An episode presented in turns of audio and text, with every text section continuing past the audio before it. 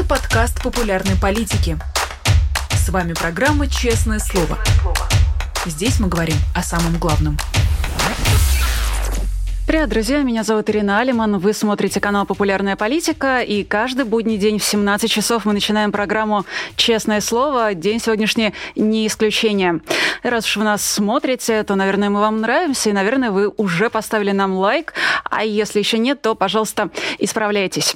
И еще, конечно же, оставляйте свои комментарии в чате и присылайте платные вопросы в суперчат. Все они будут заботливо отобраны, сохранены и переданы, э, собственно, в мои руки, а я передам их нашей сегодняшней сегодняшние гости. Ну и, конечно же, еще становитесь нашими патронами на Патреоне. QR-код вы должны совсем скоро увидеть на своем экране, а вот и он прямо сейчас. Также ссылка на наш Patreon есть э, в описании к этому ролику. А, после того, как станете нашим патроном, то сможете оказаться в теплой компании таких же патронов, как и вы. А, их вы, их никнеймы вы уже видите на нашем экране.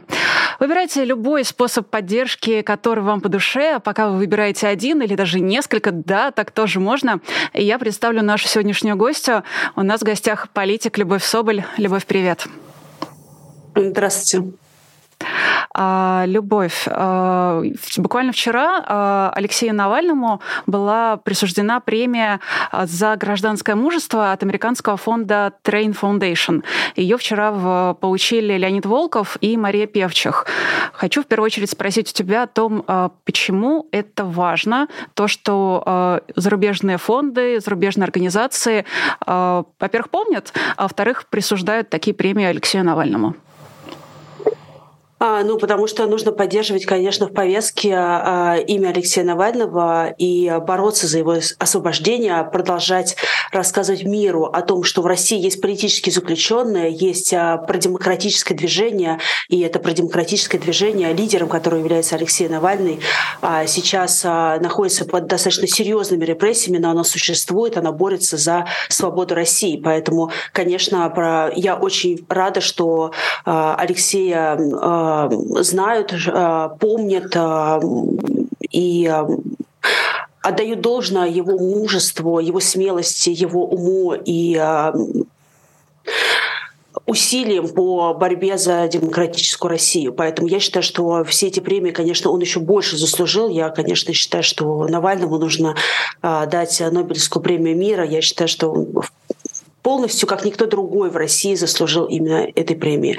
Поэтому и э, очень важно, конечно, продолжать говорить. И очень важно говорить о Алексее Навальном не только, да, это важно из гуманистических целей, потому что э, в целом российская тюрьма — это ужасное место, которое калечит людей, э, калечит их жизни, их здоровье.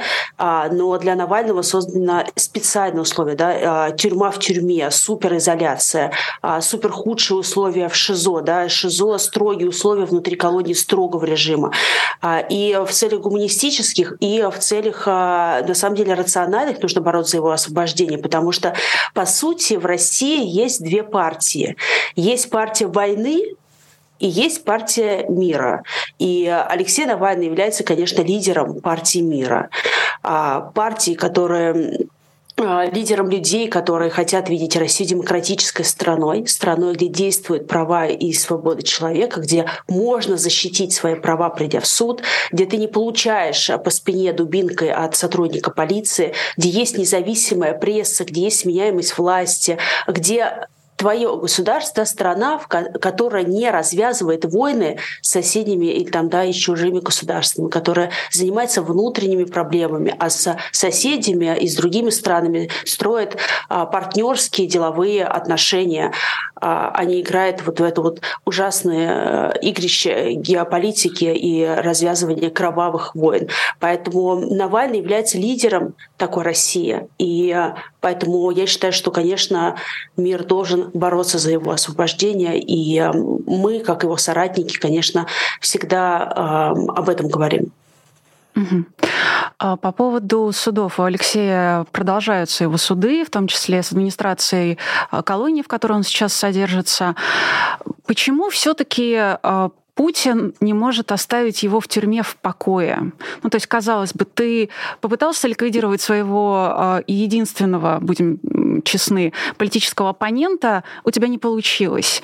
Э, твой оппонент вернулся в Россию, ты его посадил. Но, может быть, хватит уже прессовать человека э, в тюрьме через администрацию, которая постоянно отправляет Алексея в ШИЗО буквально за все, за незастегнутую пуговицу, по выдуманным поводам, без повода.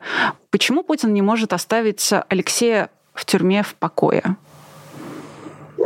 А, ну, потому что это Путин, потому что логика обычного здравомыслящего человека ему не свойственна. Это кровожадный садист и убийца, который а, считает, что он... Ну, конечно, это признак слабости, в первую очередь. Да? Казалось бы, ты уже посадил в тюрьму своего главного политического оппонента. Куда дальше? Да? Он уже находится в тюрьме, в российской тюрьме, которая да, вот, а, а, максимально худшие условия. А, и но я думаю, что признак слабости, потому что Путин очень боится, что Навальный даже из тюрьмы будет влиять, вдохновлять а, и поэтому максимальным образом задавить, создать худшие условия, изолировать по максимуму а, и давить на здоровье и всеми возможными способами ухудшать, ухудшать, ухудшать.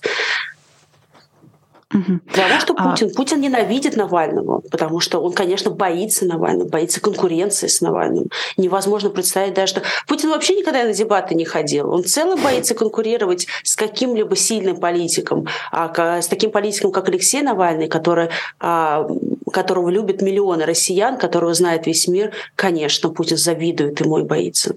Очевидно. Угу. Новое дело, которое возбудили против Алексея Навального буквально неделю назад, о чем нам стало известно из э, соцсетей Алексея, э, в том числе его обвинили в пропаганде экстремизма, нацизма э, и терроризма. Это дело, оно сильнее ударит по Алексею или по соратникам Алексея, в частности, по Лилии Чанышевой? Вы знаете, мне трудно предположить, потому что мне кажется, что эти дела уже их столько наклепали, и понятно, что если они хотят каким-то образом по соратникам, по людям, которые э, остаются в России и поддерживают да, демократические перемены, поддерживают наше движение, а, поддерживают Алексея Навального, а, если власть захочет их каким-то образом удавить, то формально, да, то есть э, им состряпать какое-то уголовное дело, ну ничего не стоит. Поэтому если захотят прийти с обыском, русском, они, они в любом случае придут, если захотят что сделать беспредел. Потому что в стране действуют бандитские понятия, а не закон. Законом они иногда прикрываются, иногда чуть более умело, чуть менее умело, да, то есть вот. Но в целом, конечно, я бы не, не делал каких-то дальнеидущих выводов.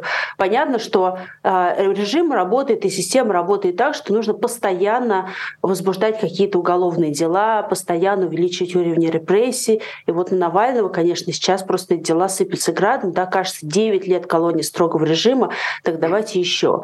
Понятно, что э, Лилия Чанышева, которая является абсолютно невиновным человеком, который сейчас сидит в тюрьме, она является заложницей. Э, и и через нее пугают других людей, которые а, пытались в своих регионах бороться с коррупцией, выступать против а, преступлений а, региональной власти. И поэтому я бы не относилась, да, вот какие-то эти формальные уголовные дела, мне кажется, сейчас, ну, то есть какие дальнеидущие выводы делать из того, что какую-то бумажку, записульку, какое-то уголовное дело а, состряпали, я бы не стала. Потому что понятно, что эта власть будет делать все, что ей заблагорассудится, пока наш народ ей это позволяет. Кстати, по поводу власти и субъектности народа. По моим ощущениям, э, могу ошибаться, а могу не ошибаться. По моим ощущениям, э, ты, наверное, одна из немногих, кто говорит о российском обществе без тени разочарования Э, в том, что мы, в широком смысле мы, э, не, не смогли Путина свергнуть, не смогли войну остановить, мы ни на что теперь не годны, остается теперь ждать только раскола элит. У меня сложилось такое ощущение из тех выступлений твоих недавних, которые я видела, Скажи, пожалуйста, э, веришь ли ты действительно в то, что... Подожди, можно я уточню? Ты вот эту э, мысль проговорила. Я, я такого никогда не выражала. Мне как раз кажется, что ты одна из немногих, кто не э, высказывает разочарование. Напротив, мне кажется, что ты одна из немногих, кто э, верит в то, что все еще получится и не разочарован в российском обществе. А, ну, я, ну, начнем с того, да, что есть некая позиция, которую сейчас я вижу от, от разных людей, о том, что Россия якобы потерянная страна, что российский народ ни на что не годен и так далее. Я с этой позицией, конечно же, не согласна. А, я, а, ну, во-первых, да, то есть а, если мы приходим к этой мысли и закрываем для себя мысленно дверь, да, и говорим, что все, ничего не получится, все бесполезно, то это путь никуда. Нужно пытаться расшевелить нужно пытаться а, мотивировать, нужно пытаться скоординировать, создать какие-то возможности из, а, вот из этого очень задавленного общества, да, все равно пытаться сделать гражданское общество, какую-то субъектность, чтобы был запрос. И вот это движение демократическое, да, вот в начале своей, своего выступления сегодня я рассказывала о том, что Навальный является лидером партии мира. И мне кажется, очень важно оценивать роль Навального. Я сейчас переключусь да, и отвечу на этот вопрос, но а, с точки зрения того, что Навальный за 10 последних, ну там больше даже лет, да, с момента, ну вот можно отсчитывать, наверное, с момента выхода на Болотную, на Сахарова, первых вот этих больших протестов, когда мы все выходили и такие оглянулись по сторонам и сказали, вау, нас много, а кто мы, что мы, про что мы, какая программа, какие лидеры, что требуют эти люди. Вот во время болотной такого ощущения не было. Было понятно, что мы против этих фальсификаций наглого там, да, э, там, а, вытирания об нас ног на этих выборах, когда наши голоса переписывают, фальсифицируют и так далее. Да, но как движение, как некая партия людей, которые выражают какие-то общие взгляды, борются, там, выражают общие ценности, у которых есть лидеры, программы, да, и, и, и которые готовы каким-то конкретным скоординированным действием, вот во время болотной такого не было. А за 10, да, ну вот больше даже уже лет, именно Алексей Навальный, да, ну, то есть, ну и все мы, да, в широком смысле, но в первую очередь я считаю, Алексей Навальный построил это движение а, как движение, когда есть понимание, кто оно, да, что, что, кто эти люди, про что они, за что они. А, и это очень важно. Это строилось движение за счет координированных действий за счет протестного голосования, за счет выхода людей на улицу, за счет, не знаю, там, подписания, а, там, не знаю, там, оставьте свою подпись за конкретный законопроект, который мы предлагаем, и так далее, и так далее. И сейчас вот демократическое движение, оно действительно как движение, оно есть.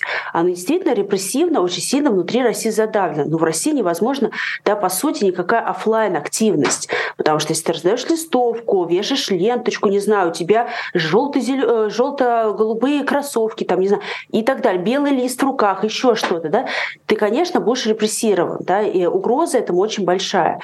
Но это движение никуда не делось. А часть людей выехала за границу, часть людей осталась в России. И все равно, вот если посмотреть на а, российский народ, да, и э, наше российское общество, то я вижу, конечно, огромный запрос на демократию и демократические перемены. Часть людей, которые хотят жить в демократическом обществе, они не говорят это слово, они не проговаривают это. А, слово демократия, либерализм и так далее. В 90-х еще годах а, людьми, которые сейчас там, да, пляшут с Путиным, они Панфилова, Соловьев, Кириенко и так далее, вся эта когорта.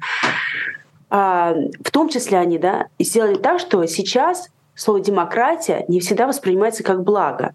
Но если посмотреть на, на запрос общества, что они конкретно хотят, да, что они хотят защиты своих прав, чтобы у них были не только там политические, да, хотя бы там трудовые права, чтобы о них ноги начальство не вытирало, чтобы они могли что-то сказать, чтобы их прислушивались, чтобы была сменяемость власти, чтобы, не знаю, э, и, и вот так, и, и остальной набор, если посмотреть, да, вот на эти а, желания, общество, то, конечно, оно стремится и хочет жить в демократическом обществе. Никто в России не хочет жить в Северной Корее.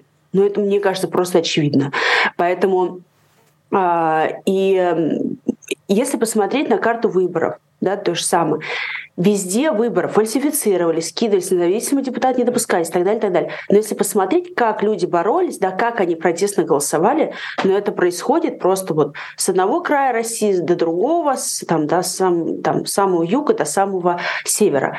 Посмотреть на все эти протестные голосования, так люди выбирали, выбирали протестных мэров, Петрозаводске выбирали тогда Галину Ширшину, которая была женщиной из партии «Яблоко». Ее выбрали в Петрозаводске, а потом на ее членов ее команды возбудили несколько уголовных дел, она вынуждена была уйти в отставку. В Приморском крае, когда в 2018 году Элла Памфилова отменила выборы, ну не отменила, да, она отменила результат, сказала, там были нарушения и так далее. По сути, сняла Ищенко, кандидата от КПРФ, который должен был выиграть у единоросса Кожемяка. И э, протестный кандидат выиграл выборы губернатора в Приморском крае. Там очень сильные именно коммунистические настроения, а, и там было очень много коммунистов в предыдущем созыве в региональном парламенте.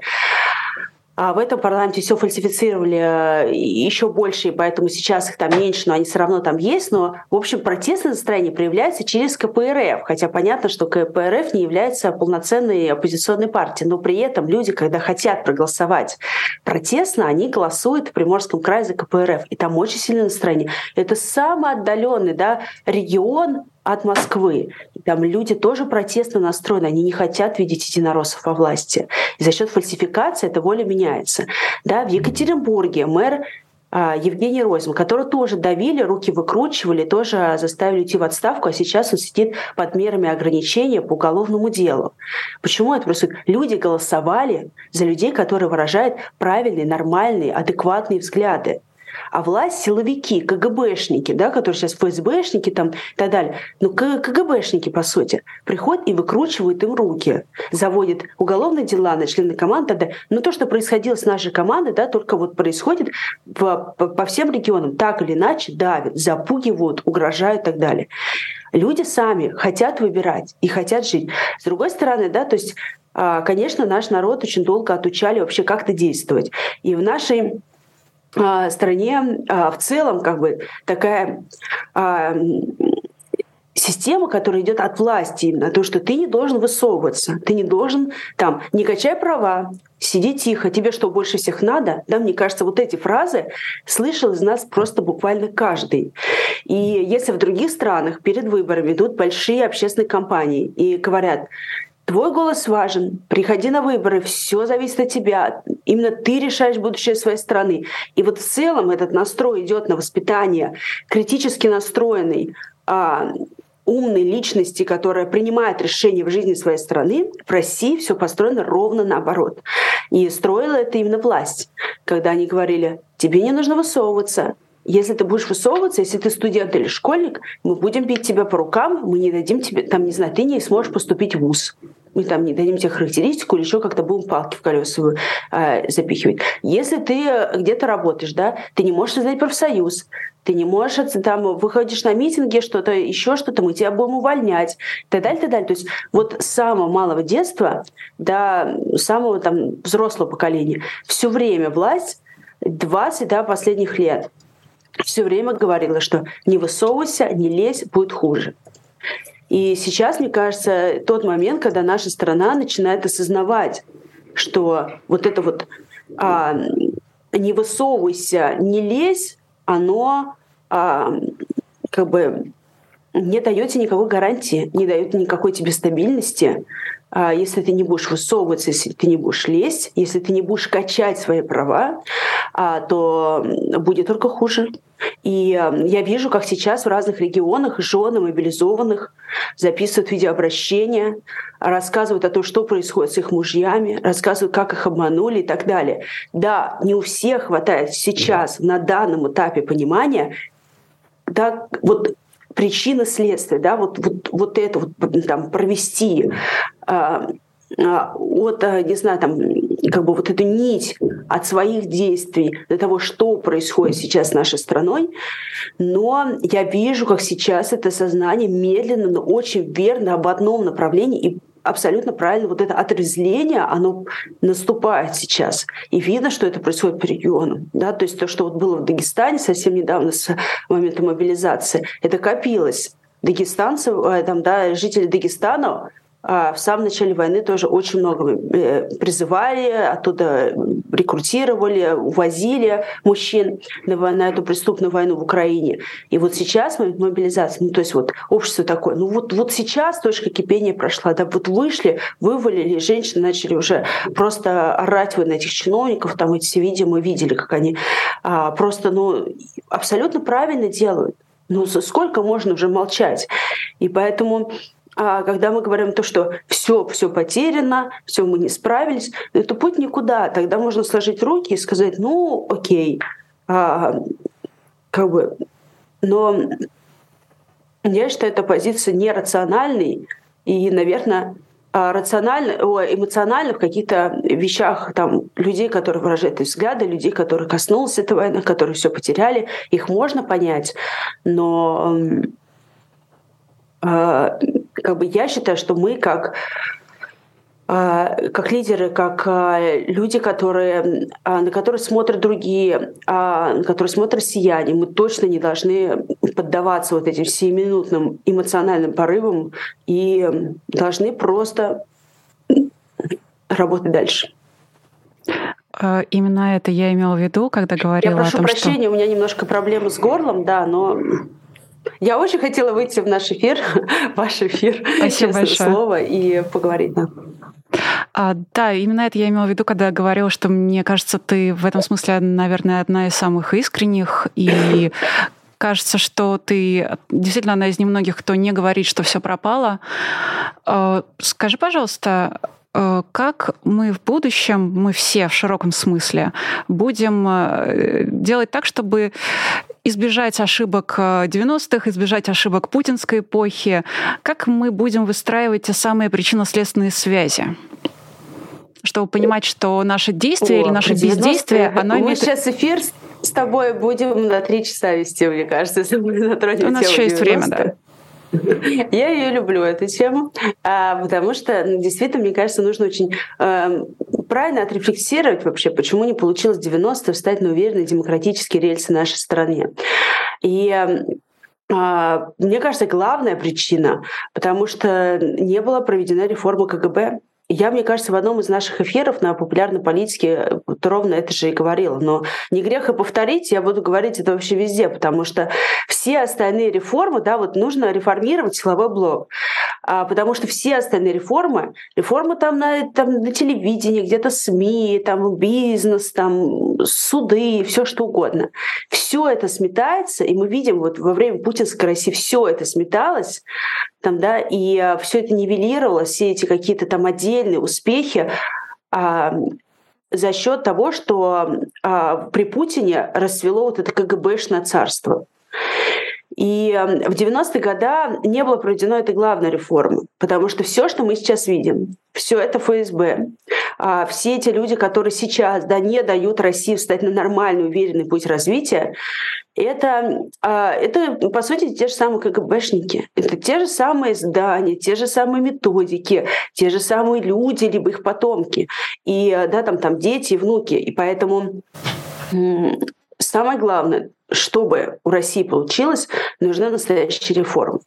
Нужна не продемократическая риторика, нужно у людей, которые будут а, менять нашу страну, были а, конкретный набор действий, план действий, что нужно делать, как нужно делать. Не знаю, вот, вот как в бизнесе, да, есть KPI, есть, да, есть некие показатели. Вот то же самое, конкретная реформа. И одна из первых, или если там, мне кажется, самая первая реформа должна быть, вот на мой взгляд, это реформа силового блока. Потому что все остальные реформы иначе а, не будут иметь значения, они будут очень временными. И это поменять возможно и реально, но в 90-е годы этого не было сделано.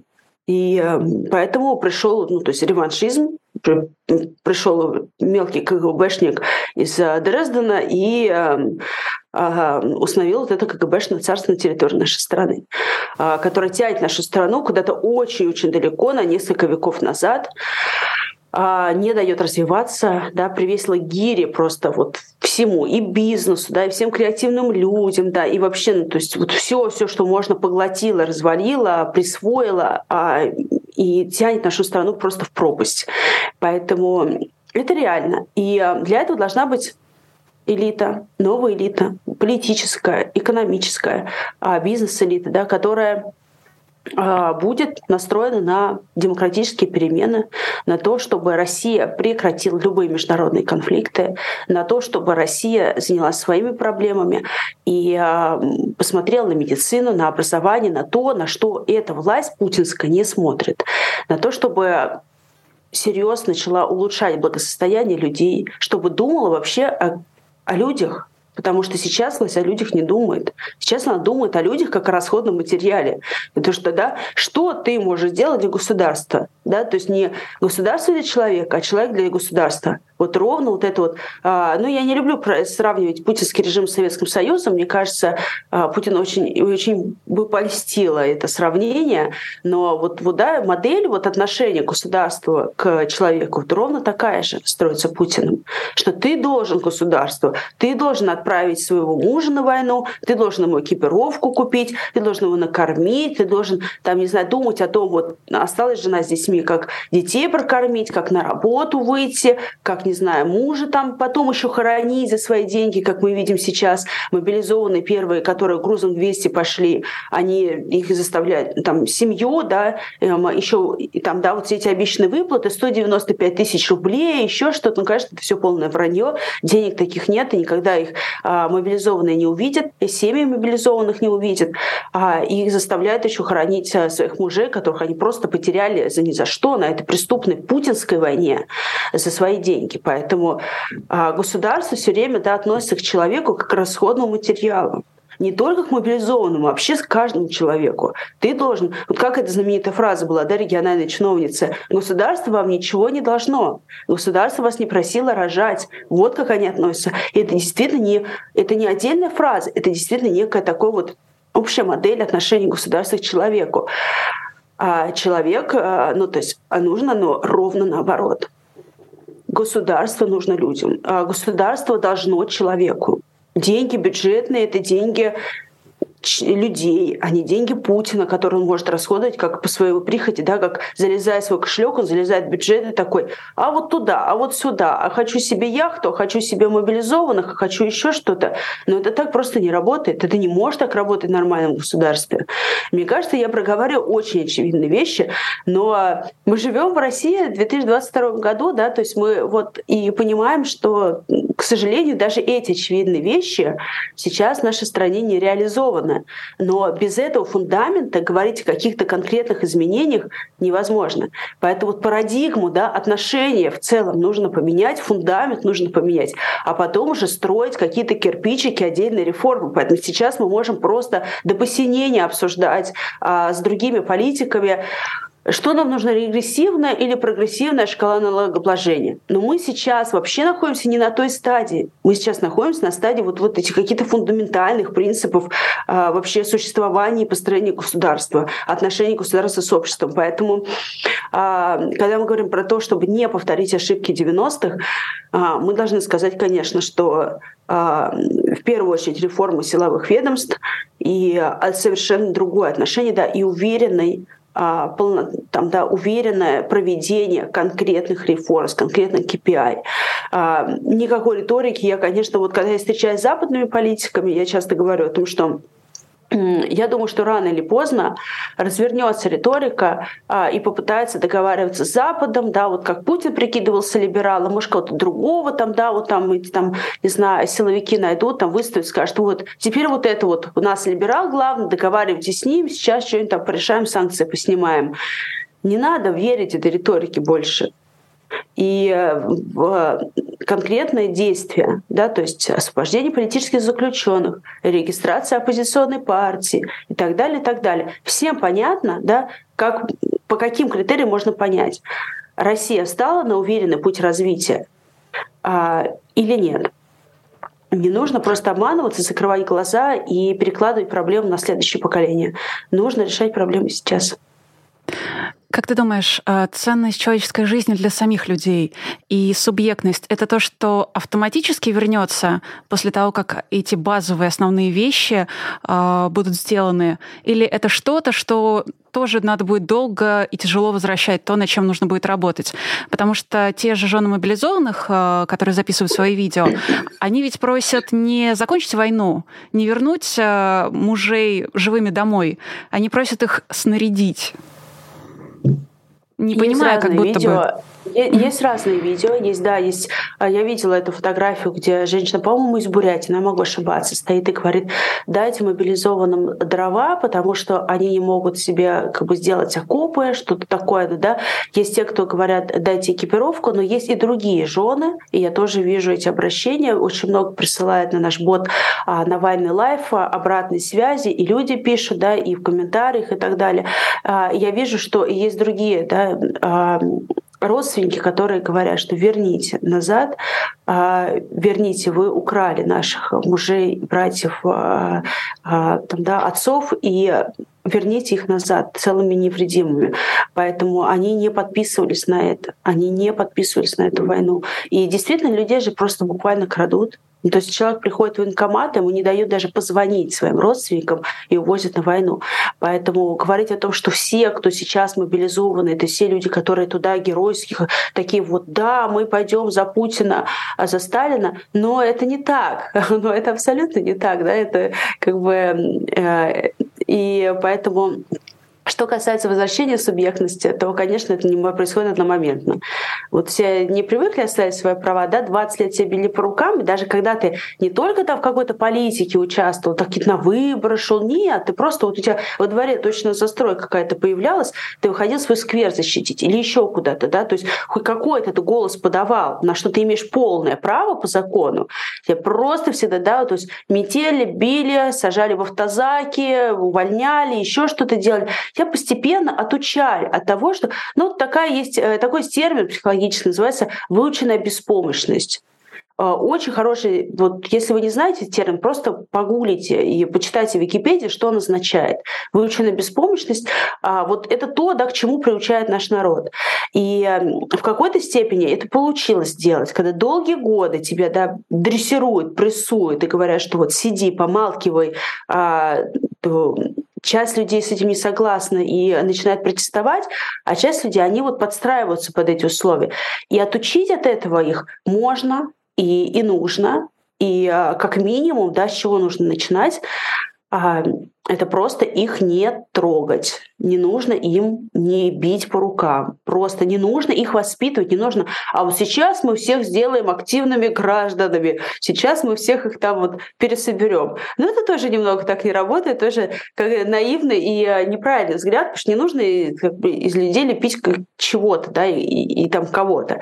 Нужно для начала, да, вот, ну, в том числе, там, да, бизнес, может писать на малый, средний бизнес, будет все цвести и пахнуть. Не нужно давить его административно, бюрократически, коррупционно и так далее. Все будет вести пахнуть. Просто государству нужно не лезть. Также и к людям. Не лезьте, дайте людям по закону начинать там да, какие-то движения. Это гражданское общество, оно будет просто ну, вот, волнообразно расти. Его не нужно строить. Вот как сейчас государство действует, да, а, якобы с гражданским обществом, строит эту имитацию, начинает выдавать гранты дружественным НКО. Обычно эти НКО каким-либо образом аффилированы чиновниками, которые и выдают эти гранты. Да? Ну, то есть это вот а, огромная коррупция, куча миллиардов выделяется, и якобы это выделяется на построение гражданского общества. Но оно даже для Путина никакой задачи не решает, потому что деньги просто распиливаются, и они даже дружественные, вот эти вот как бы, оно выделяется на пропаганду, на какие-то молодежные движения, что-нибудь еще там, которые должны поддерживать Кремль. А по сути они даже туда не доходят, просто они вот где-то оседают, да, и потом вот возвращаются к тому же чиновнику, который их выписывал, эти гранты. Поэтому вот так вот они да, строят модель, э, то, что считают. Ну, а вот изначальная идея была, да, вот мы сейчас дадим деньги, не знаю, ночным волкам, каким-то другим организациям, которые поддерживают режим, и они вот будут таким вот нашим вот ручным гражданским обществом. А коррупция, конечно, это все нивелировала, но а, это так не работает. Не нужно выдавать да, там какие-то там а, деньги и так далее. Просто не трогать. Люди сами все сделают, люди сами умеют. А, не нужно им просто бить по рукам. Поэтому, мне кажется, это, это реально, это правильная и реальная задача, но не про путинской власти, конечно.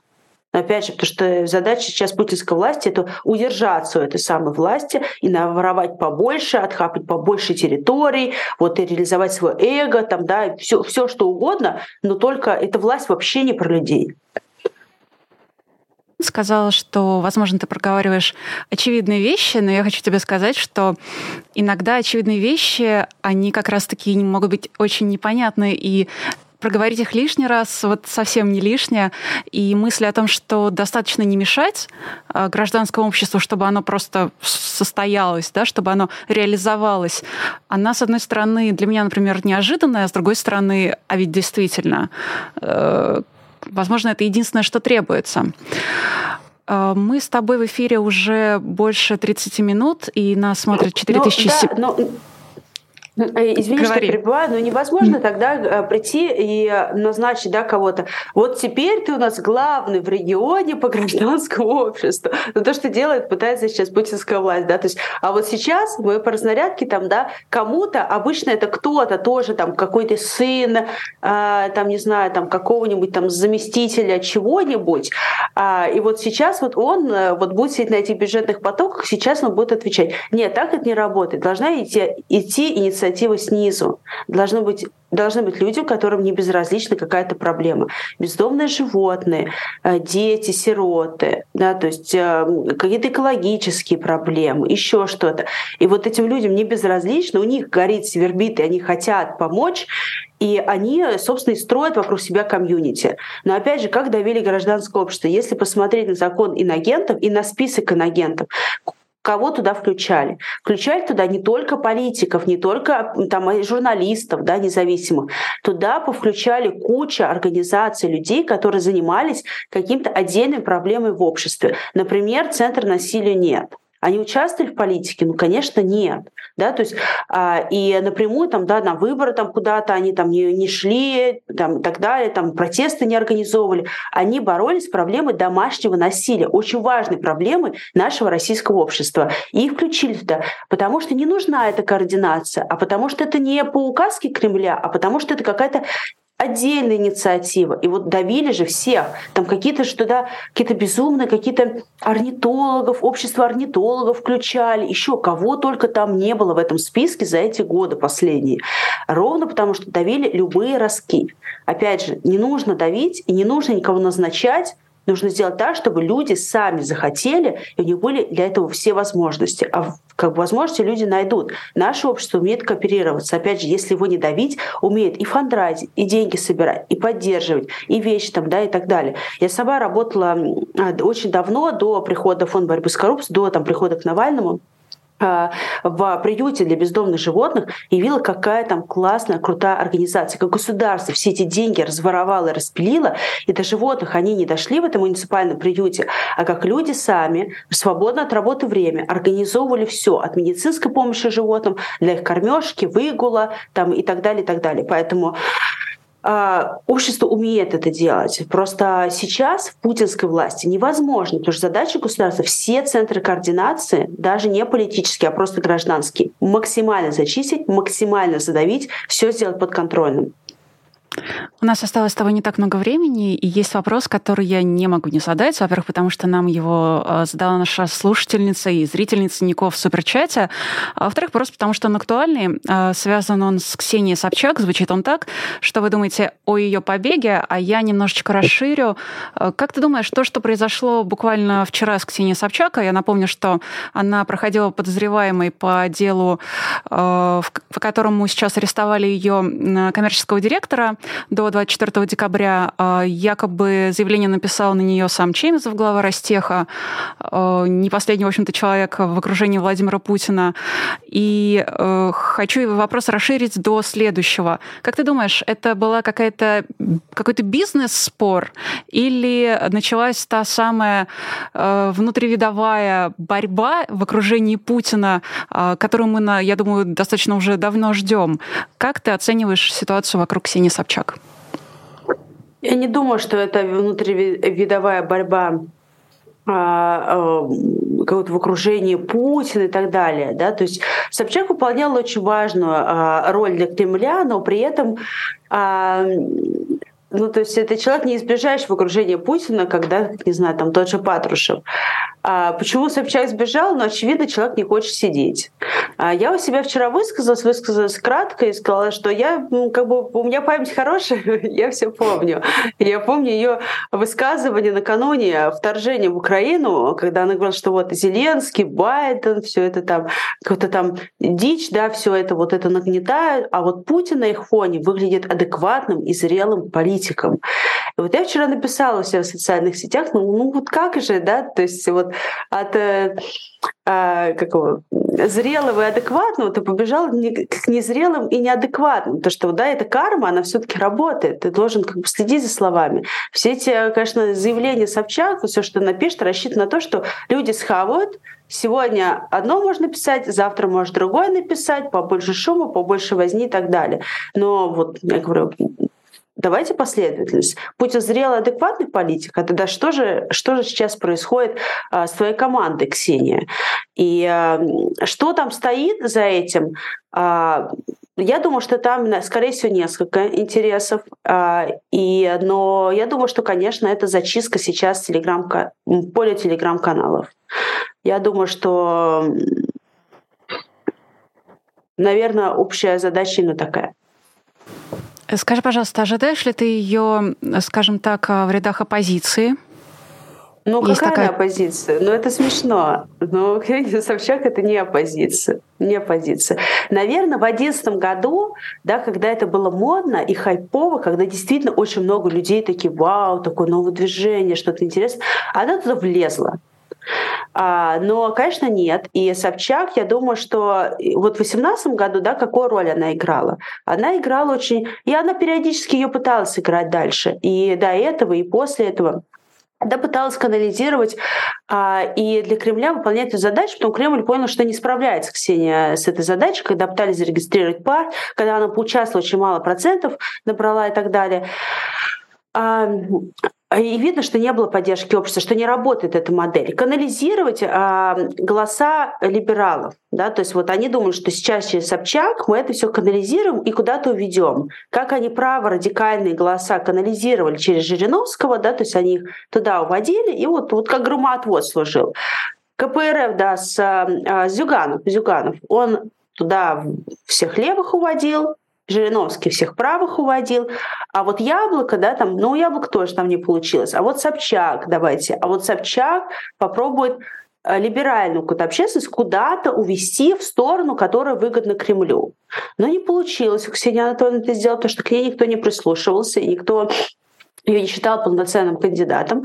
Поэтому ну, она в эту игру играла. И э, вот, вот к чему это все привело потому что твоих людей держат сейчас в СИЗО. И когда читаешь это, да, то есть что это там за... Э, там, я не смотрела материал уголовного дела, и как ответственный человек, как юрист и как ответственный политик, я не могу сказать, есть там какие-то основания или нет. Тем более мы, я как понимаю, не было каких-то заявлений еще от самой Ксении Собчак. Очень бы хотелось бы, чтобы опубликовали материал уголовного дела, чтобы можно было посмотреть, да, что что и как. А, но сейчас очевидно, что идет зачистка, и Ксения Анатольевна, которая была причастна к строительству этого режима, сейчас же да, на нее это все отрикошетило. А, издеваться, как-то хохмить, там еще что-то я не собираюсь, но и при этом считать ее, что вот она такая безвинная жертва режима и российской оппозиции, ну, конечно, нет. Она не была никогда российской оппозиции и не собирается ей быть, и не нужно ей эту роль э, как бы сейчас навешивать, потому что она совсем не про это. Она про То деньги. Есть... Она про деньги, про бизнес, про хайп. То есть если сейчас Ксения Анатольевна выйдет с, с какой-нибудь покаянной речью и скажет, что на самом деле она всегда была не за тех и за этих, ты не поверишь. Во-первых, я не думаю, что она выйдет с ней. Давайте дождемся. Я не думаю, что она выйдет с ней. У нее все-таки в России еще остались люди, а, еще остался бизнес, еще остались э, там, не знаю, счета там какие-то, э, недвижимость и так далее. Поэтому я не думаю, что она сейчас начнет делать какие-то резкие движения. Давайте посмотрим. Но опять же, говорить о том, что она безвинная жертва режима, и, а, ну, мне кажется, смешно, и мне кажется, в это даже просто никто не поверит. Знаешь, удивительным образом время все расставляет по своим местам, и буквально за этот год э, действительно многие люди оказались на своих местах, и за Ксенией Анатольевной в этом смысле тоже еще вот как раз можно будет понаблюдать и действительно не увидеть. Не все люди, потому что Путин еще не в тюрьме. Вот когда Путин окажется год в тюрьме, еще не закончился. Год еще не закончился. Будем ждать, пока Алексей Навальный окажется на свободе, а Путин там, где ему полагается. Местами. Да, да, пусть поменяется да. местами. Я официально загадаю это желание э, уже сегодня, несмотря на то, что еще не Новый год. Спасибо тебе большое. У нас в гостях была политик Любовь Соболь. И вам, друзья, спасибо большое за то, что смотрели, за то, что оставляли свои комментарии в чате, за то, что становились спонсорами. У нас появился новый спонсор Анатолий Родионов. Э, добро пожаловать на уровень Аквадискотека. Друзья, увидимся совсем скоро. Сегодня в вечернем эфире в 19 часов. А еще смотрите вечерние новости в 21. Меня зовут Ирина Алиман. Увидимся. Пока. Вы слушали подкаст «Популярные политики». Мы выходим на Apple Podcast, Google Podcast, Spotify и SoundCloud. А еще подписывайтесь на наш канал в YouTube.